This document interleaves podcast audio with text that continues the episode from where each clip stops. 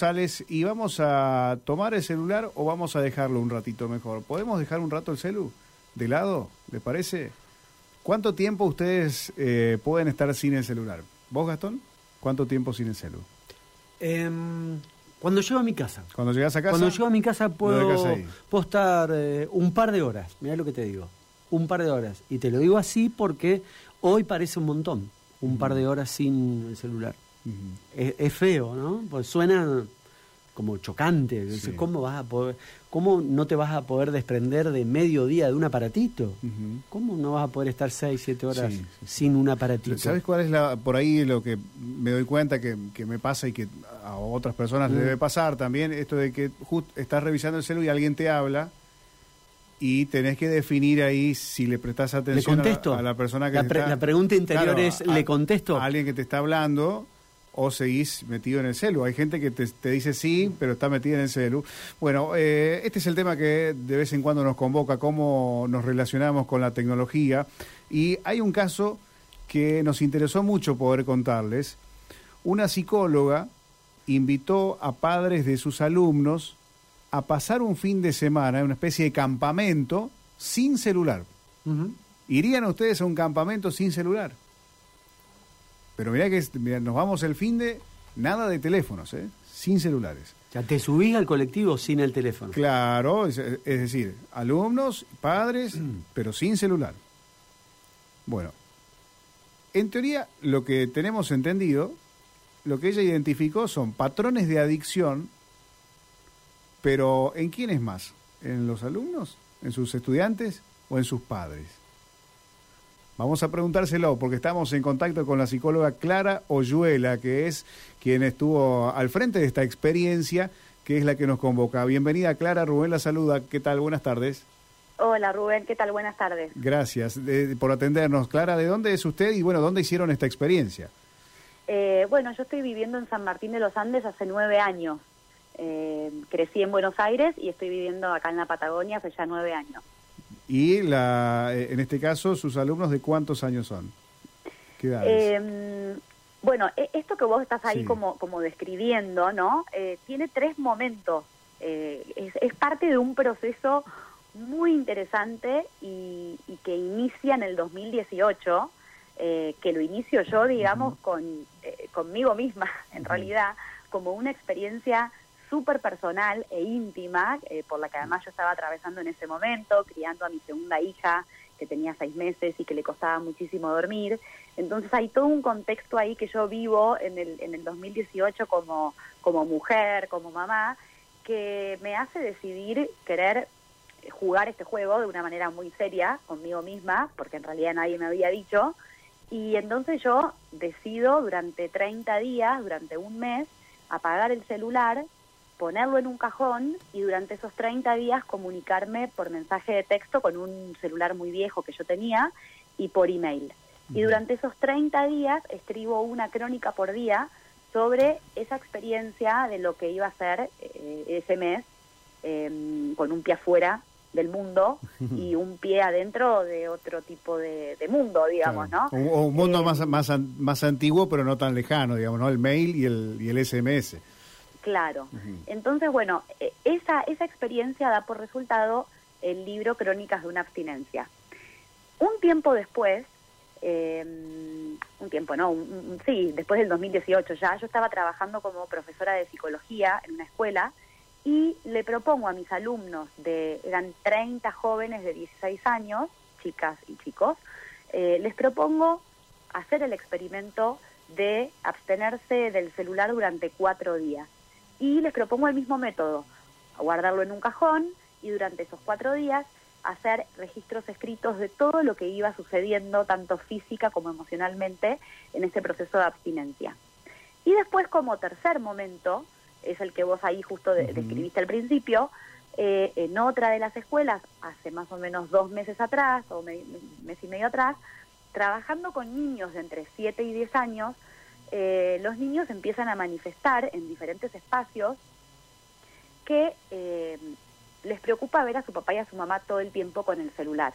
Entonces empiezan a aparecer frases como eh, yo estoy jugando un juego de mesa con mi mamá y mi mamá tiene el teléfono al lado, entonces interrumpe el juego de mesa. O mm, estamos viendo una película con mi papá, mi papá se para y va a buscar el celular. O le pregunto a mi mamá algo y se lo tengo que preguntar cinco veces porque no me escucha y me dice que está trabajando. Y así infinidad de comentarios, todos muy realistas, digamos. Cualquier niño, yo creo que habita este mundo, podría estar haciendo ese comentario de lo que es eh, ser familia hoy, ¿no? Y, a raíz de estos comentarios eh, es que les propongo al grupo de padres vivir esta experiencia, este experimento de un fin de semana sin el celular. Y ahí aclaro un, detalle, no es que nos fuimos de campamento, sino que la experiencia fue vivida puertas adentro de cada familia y cada hogar, digamos. Y cada familia lo atravesó de manera personal y la propuesta fue lo mismo que con lo mío y con los adolescentes, hacer registros escritos sobre todo eso que iba apareciendo durante ese fin de semana. Así que esos son como los tres momentos de, eh, de este proceso de investigación. Clara, eh, hablabas de emociones, hablabas de sensaciones también en el, en el físico. En lo personal, cuando eh, vos experimentaste esto de, de guardarlo al celular, ¿qué fue lo que te pasó en base a estas emociones? Em, bueno, fueron 30 días en donde aparecen, y esto me parece que es lo interesante, eh, una cantidad de matices enormes, digamos, porque es un tema complejo y es un tema en donde no, no es que por lo menos yo llego a una conclusión positiva o negativa, sino como que, bueno, eh, está hay cuestiones que son muy positivas del uso del celular y que de hecho en esos 30 días mi vida era mucho más impráctica, eh, yo vivo a distancia de mis familiares, entonces todo lo que era la comunicación, eh, yo valoré mucho lo que es la posibilidad de eh, poder tomarme un mate con mi hermana a la distancia y quedarnos un rato charlando, aunque ella esté en otro lugar. Entonces, todo lo que tiene que ver con la comunicación, con la vinculación a distancia, no es menor y no se puede minimizar tampoco. De hecho, atravesamos una pandemia y muchísima gente pudo realmente conectarse a través de la tecnología y así eh, pasar muchos momentos de soledad, ¿no? Que fueron muy difíciles para mucha gente. Entonces, por un lado todo lo positivo que aparece del uso del celular y por otro lado todo lo que es más complicado, porque yo realmente durante esos 30 días me sentí muchísimo más en calma, eh, mucho más conectada con, mi creatividad, con mis hijas, eh, y al estar en calma me hizo sentir más contenta también, ah. como que en algún punto todos estamos manejando un ritmo de vida que es muy difícil, eh, digamos, poner un pie afuera de ese ritmo de vida. Y de hecho, yo a, esa experiencia de vivir un mes sin el celular, la pude hacer porque yo en ese momento estaba criando a mi segunda hija de seis meses y por privilegio o suerte podía darme esa posibilidad de estar con un pie afuera del mundo porque estaba criando. Pero cuando fue pasando el tiempo y me volví a insertar en lo laboral de una manera bastante más fuerte, eh, se hace mucho más difícil la, la, verdad, ¿no? Pensar en esa posibilidad. Y tampoco es que yo deseo, digamos, vivir sin el celular. No, no estoy para nada pensando en que esa es la solución, sino con esta realidad que nos atraviesa a todos y que, que, es ridículo, digamos, pensar que podamos volver el tiempo atrás y vivir en una, en una era en donde no exista esto. Pero bueno, con esto que tenemos, ¿qué podemos hacer para mejorar la, calidad de vida que realmente, sobre todo en la niñez y en la adolescencia, están dando muestras de que hay que empezar a pensar en cambios. ¿Y, qué, ¿y qué podemos hacer, Clara, para mejorar esa calidad de vida? Bueno, yo, digamos, estoy pensando en muchísimas cosas, ¿no? En relación a este tema. Em, pueden haber acciones mínimas, como pueden ser eh, las acciones individuales, de la conciencia individual puertas adentro del hogar, como por ejemplo regular el uso, intentar ser más disciplinados, si estás frente a tu hijo, no tener el celular. Digamos, hay acciones así como muy puntuales que uno realmente puede hacer para mejorar la calidad de, de, lo que es el, día a día familiar, pero también creo que tienen que empezar a haber acciones colectivas que van más allá de uno, eh, que puedan acompañar y proteger a muchísimos niños y adolescentes que no están siendo acompañados y cuidados por su, por su papá o por su mamá, Entonces ahí es donde tiene que aparecer una acción más comunitaria. Y ahí es donde estoy intentando eh, hacer foco, ¿no? En este momento en relación a esta investigación. Porque a raíz de esto em, me uní al equipo de, eh, de lo que se llama Municipio Saludable acá en San Martín de los Andes, que ellos, muy locamente o no, como equipo, estaban trabajando esta problemática en la comunidad de San Martín de los Andes como la principal problemática a intervenir comunitariamente. Y, justo se ve que estábamos trabajando estas investigaciones en paralelo y a raíz de toda esta repercusión de, este experimento, eh, se pusieron en contacto conmigo y empezamos a trabajar en equipo, que eso para mí era súper importante, salirme un poco de lo solitario y encontrar un equipo que con, con, los que pudiéramos, eh, digamos, llenar de contenido también toda esta investigación. Eh, a mí se me ocurren muchísimas ideas, que son acciones que pueden ir desde lo que son las escuelas, las familias, la comunidad y en este tiempo, por ejemplo, en lo que estuve pensando fue qué pasaría si existiera como con los alimentos, que mm, por ejemplo tenemos la ley de etiquetado de alimentos, en donde vos abrís un paquete de papas fritas y sabés que, bueno, no sé, tiene exceso de sal, tiene exceso de sodio, te da toda esa información y te advierte, te protege, te da la información para cuidar la nutrición, ¿no? De toda una población. ¿Qué pasaría si el celular también tuviera un etiquetado, ¿no? Son, son preguntas que yo me hago y de hecho diseñé ahí como mi propio etiquetado, la mandé a una gráfica para hacer una muestra y ahora en San Martín vamos a empezar a hacer una campaña en relación a este tema con este etiquetado, con esta posible eh, idea de lo que podría llegar a ser, ¿qué diría, no? esa etiqueta. Eh, bueno. ¿Qué diría, qué diría esa etiqueta? en este caso, el, octógono, el hexágono negro, ¿qué diría? Bueno, la que yo armé dice, el uso excesivo del celular puede causar trastorno de sueño, depresión, angustia, trastorno de la autopercepción, déficit en la imaginación, adicción, em, problemas en la vista. Eh, hay una infinidad de listas, ¿no? O sea, y al final pongo, no se recomienda a menores de 16 años, porque acá es donde yo me parece que es importante hacer foco, ¿no? En todo, en todo esto que estamos viviendo. La pregunta que a mí me aparece en relación a todo este tema es, ¿cuál es la edad indicada para que una persona tenga un primer celular?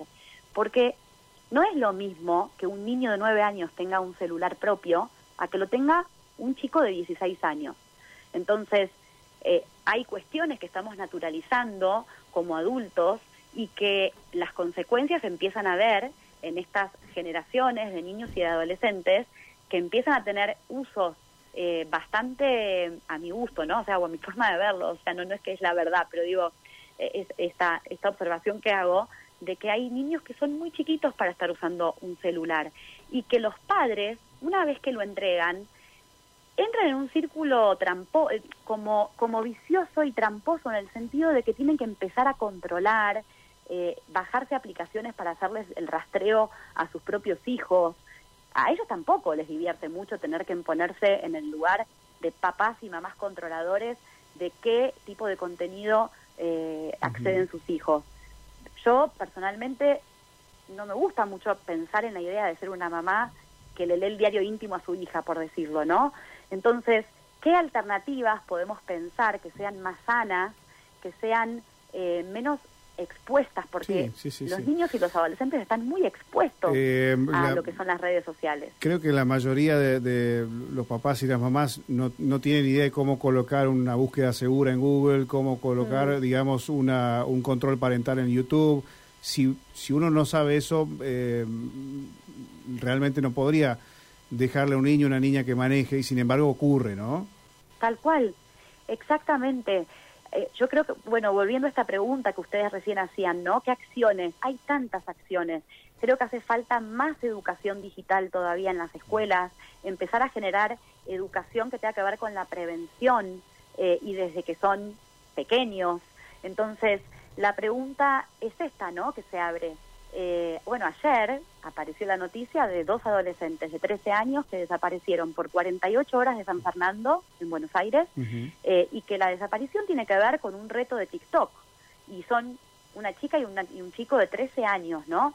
Entonces, me parece que están pasando cosas que no son menores, que son graves y que tienen que ver con esto. O sea, hace una semana atrás, eh, uno, una persona ahí como muy, muy importante en el mundo de la salud eh, en Estados Unidos, saca la alerta para toda la comunidad de que las redes sociales y la salud mental en la adolescencia, digamos, hay una relación ahí que hay que tener muy presente. Entonces, desde muchísimos frentes estamos recibiendo este tipo de alertas, de advertencias, de investigaciones, de, de, preguntarnos, ¿seguimos por el mismo camino con las próximas generaciones que se vienen o podemos pensar en alternativas más sanas? Seguro, seguro que es un tema para seguir pensándolo. Clara, queremos agradecer enormemente este tiempo. La verdad que es muy interesante. Me interesó lo del etiquetado, así que en algún momento lo vamos a, lo vamos a seguir. Bueno, Muchas dale, gracias, dale, dale. ¿eh? muy amable. Bueno, muchísimas gracias. Hasta luego. Allí despedimos a. Clara Oyuela, la psicóloga de San Martín de los Andes, que hizo esta experiencia, Gastón, sobre el tema del celu. ¿eh? Lo, lo hizo ella, 30 días sin el celular, y después lo compartió con sus alumnos y con los padres.